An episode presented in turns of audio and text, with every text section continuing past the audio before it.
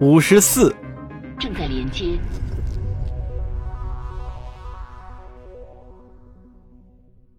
福尔戈星域，木本铝星座，皮尔米特星系，行星二，卫星一，加达里海军总部。已发出进站请求。提波斯·赫特在一片欢声笑语中抵达了加达里海军总部。整个过程都被媒体摄入了镜头，在战略规划理事会成员的簇拥下，他就像一位精明干练的政治家，跟慕名前来的男女军人握手言欢，并和那些船员或者舰长模样的人合影留念。沸沸扬扬的场面，一直到舰队上将莫尔达因斯坦现身才告一段落。赫特做了简短的自我介绍，孰料随之而来的却是漫长而令人尴尬的沉默。作为合众国海军的首脑，因斯坦女士并不乐意抽空和非军方人员会面，尤其是当前加达里和盖伦特之间的紧张局势达到了几十年以来的顶点。对于赫特声势浩大的亮相，他根本无动于衷。就算有一帮暴徒在为他摇旗呐喊，他也不愿意在海军指战中心里接待这种人。因斯坦上将打量着这个权势熏天的男人，对他的品行和意图都充满了疑虑。难道不请我坐下小叙吗？提波斯赫特脸上挂着谦和的微笑。终于开了口，因斯坦点点头，请坐吧。提波斯缓缓坐下，莫尔达因斯坦却依然直挺挺地站着，目光扫视他的随行人员。有什么问题吗？提波斯赫特依然显得很客气。他们只是我的顾问而已。赫特先生，我之所以安排本次私人会晤。是考虑到你是超级集团执行官的身份，上将严厉地说：“但这可不是公开邀请，闲杂人员不得参与。进入指战中心之前，必须接受海军最严格的安全措施。我们会照章办事，还请你奉劝他们回避一下。”提波斯赫特顿时收起了笑容，他和上将对视了片刻，然后才回头使了个眼色，身后那些人默默地退去了。现在呢，在进入正题之前，首先声明一下，我所维护的是加达里合众国的利益。莫尔达因斯坦终于落座了。我的天职是戍守边疆，保卫国家。不管我个人认同与否，超级集团的政策都和我毫无干系。我的宗旨是和这件制服上的将星一样清晰可辨的。而你呢，赫特先生，你的意图就有点让人琢磨不定了。你以惊人的速度登上了权力的巅峰，而你的演讲让加达里公民彻底置身于险境。说句实话，我个人是持异议态度的。我的话说完了，因斯坦靠向椅背，从始至终都紧盯着对方的双眼。现在不知道你有何见教？首先，提波斯严肃地说：“我希望你能与我一同。”哀悼不幸身故的奥特罗·贾瑞西，我知道他是你的密友，的确如此。而你一直用他的死大做文章，为自己谋利。因斯坦暗暗腹诽着：“你远道而来，想必不会只打算说这件事吧？”上将，提波斯将双肘支在桌上。或许你并不认同这一点。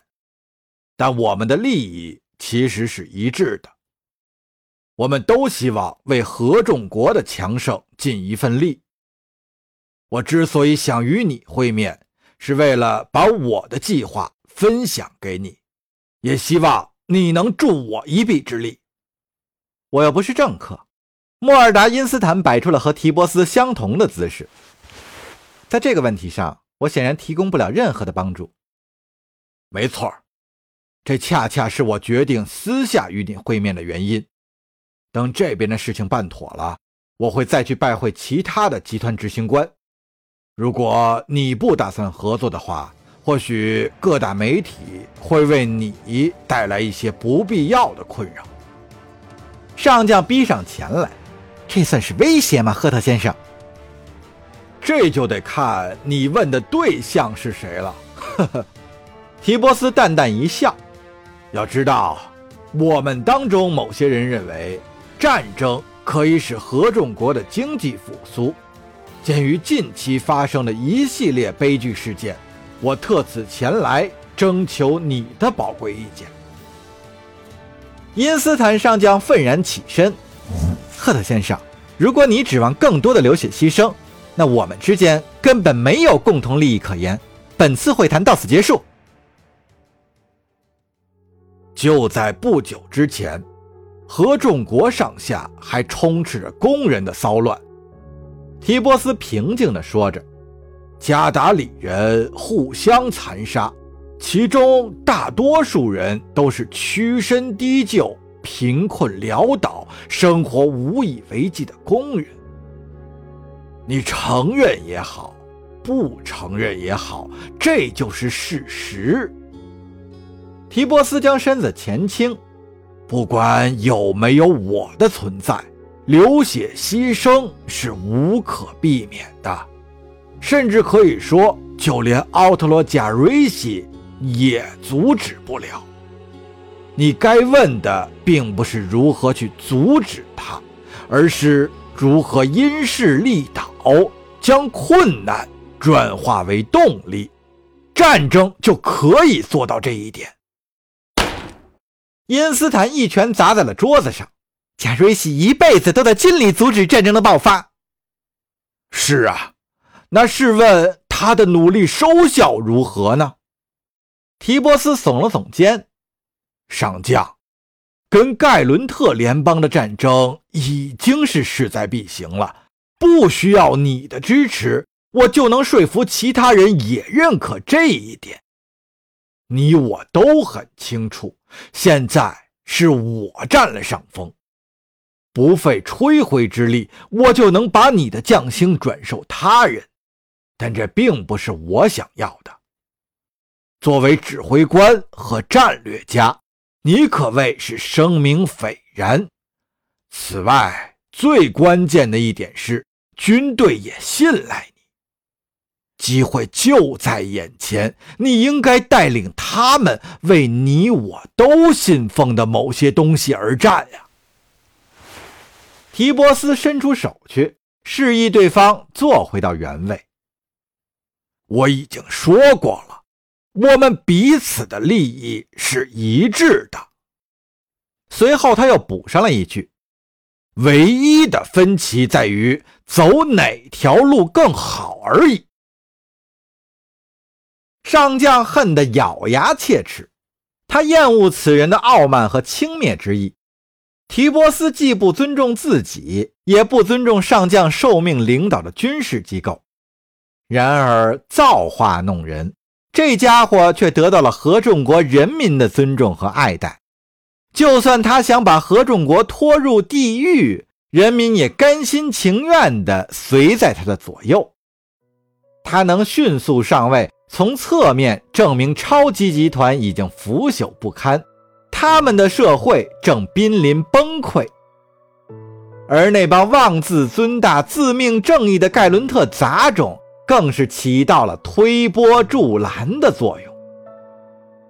同时，作为一名战士和军队的首脑，莫尔达因斯坦的职责在于维护和平，而不是挑起战端。